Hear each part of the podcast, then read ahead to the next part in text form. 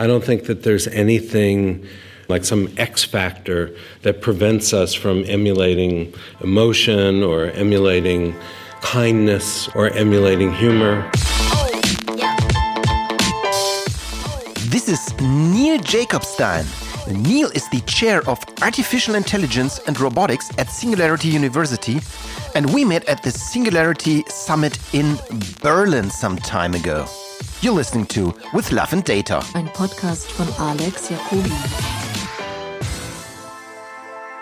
So we are at With Love and Data, Neil Jacobstein. Yes. Uh, it's a pleasure to have you. Well, what I was really looking for uh, to, to talk with you about, you uh, you work with AI for decades, right? Yes. So uh, it would be really amazing. Could you give us a little history from when you started working in AI, what the uh, how the journey went until we are here today? So how did it go? Yeah, um, in the uh, early '80s when I started. Uh, there were four AI companies. There, most people were very skeptical that AI would get anywhere. Uh, people uh, in the field would point towards the glorious future uh, and knew what was coming, but not when it would happen. And they often um, underestimated how long it would take to get to even where we are today.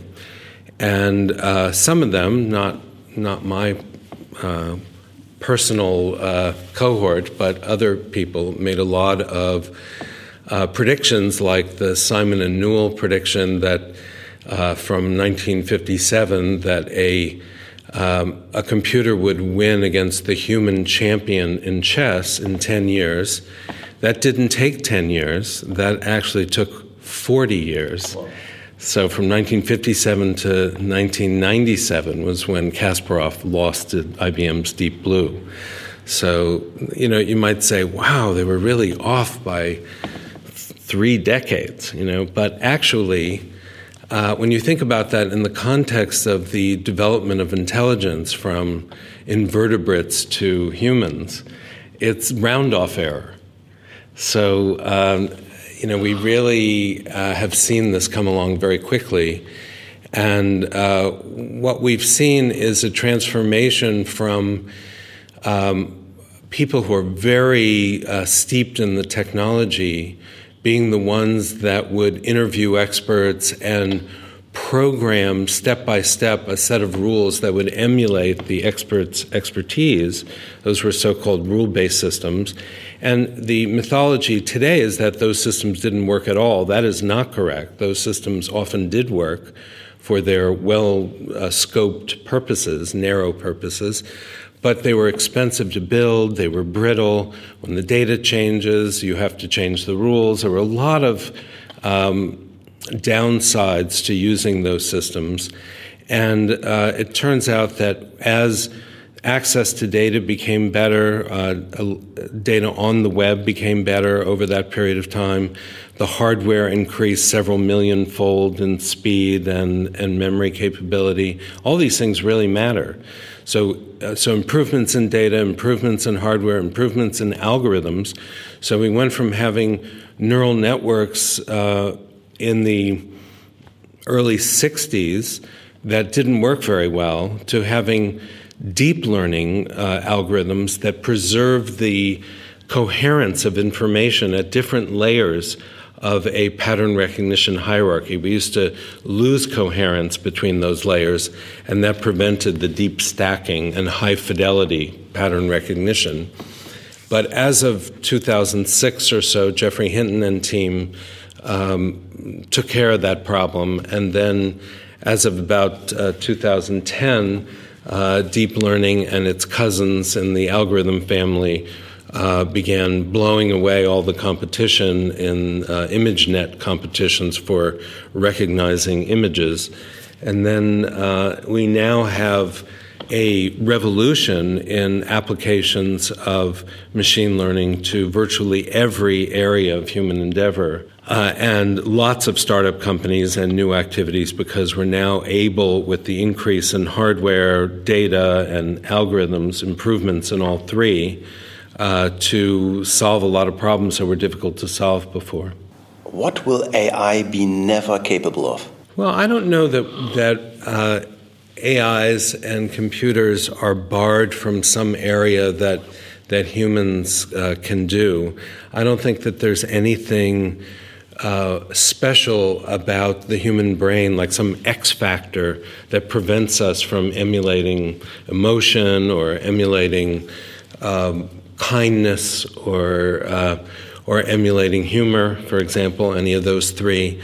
I think it might take longer to do that, but I don't think that those systems will be barred from some area of human activity that that we see uh, today. I, I, think that it's difficult uh, to emulate a, um, a high hormone uh, teenage boy or girl. Uh, that's a challenge, but not impossible. It's just, uh, you know, sometimes it's uh, that kind of person at that stage in life can be very irrational and uh, modeling irrationality uh, with rational systems is a challenge. Is is a deep learning system still a rational system? Well, if you are training it on irrational data, it's sort of uh, uh neutral to uh, to our classifications of rationality and yeah. irrationality. It's just looking for patterns yeah. in the data. Will, in your opinion, AI be able to be creative one time? Well, I think that we already have seen lots of evidence of uh, genetic and um, evolutionary algorithms producing new and novel, useful designs.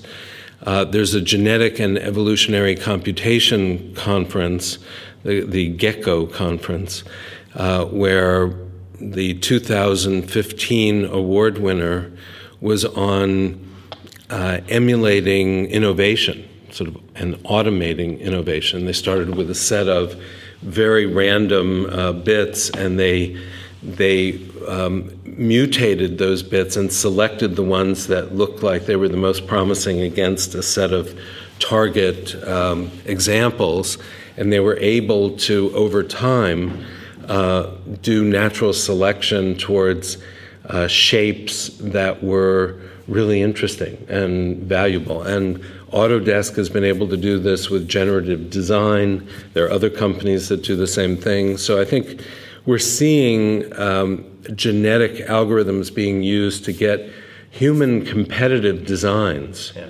Uh, and uh, there are many examples of this. You can look on the web. Yeah, I, I, was talking to Babak Hodjat yeah. about that. Do you yeah. do you know yeah. each other?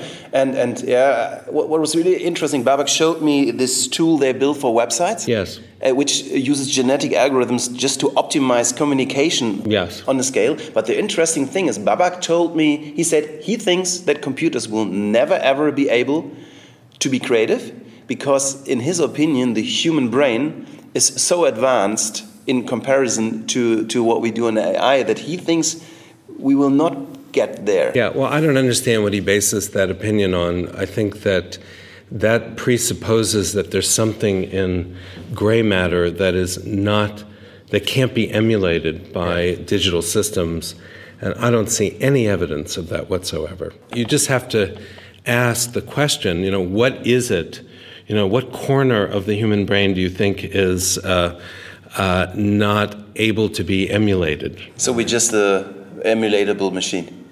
Well, I wouldn't say just. When you say just, it makes it sound disrespectful. Okay. And I, I, I have a lot of respect for humans and the human brain, but I also don't think that there's something special about analog brains that okay. make digital brains, okay. you know, unable to uh, produce patterns that are like them, or in some cases more advanced than them. Yeah, I'm seeing a lot of the times, in my opinion, that it's more working with their eyes, not only a technological, but also a society problem, and people tend to think of AI very binary, like it's saving the world or it's doomsday and we will be ruled by machines. Yes, well, if you had heard my talk yesterday, uh, you would have heard me say that we are not going to see uh, nirvana or doomsday from AI and robotic systems.